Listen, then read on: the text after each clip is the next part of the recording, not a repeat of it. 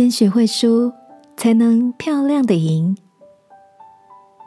晚安，好好睡，让天父的爱与祝福陪你入睡。朋友，晚安。今天的你一切都好吗？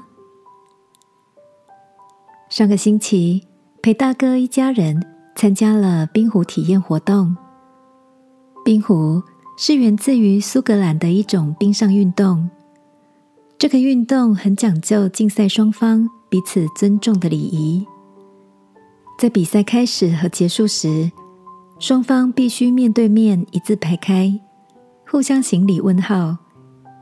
比赛结束时，得胜的一方必须请落败的对手喝饮料，并且致上谢意。看着小侄子跟小侄女在赛道上专注的直出冰壶，全心投入的模样，我忍不住边拍照记录。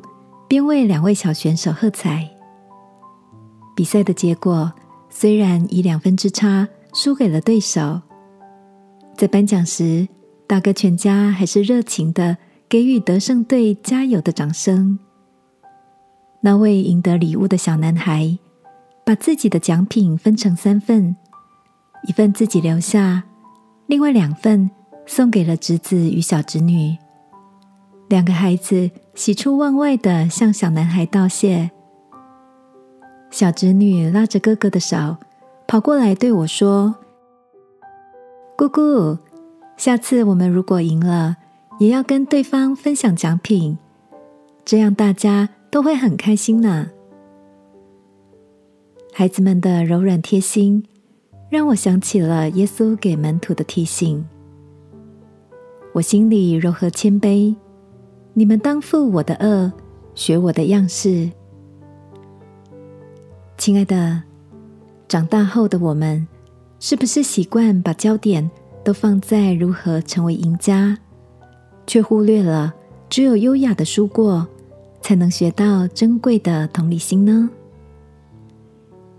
今晚，让我们来学习耶稣的样式，成为一个柔和谦卑的人吧。亲爱的天父，求你教导我，里面有一个真实的谦卑，乐于同理每一个相对的处境。奉耶稣基督的名祷告，阿门。晚安，好好睡。祝福你，不论输赢，都有优雅的姿态。耶稣爱你，我也爱你。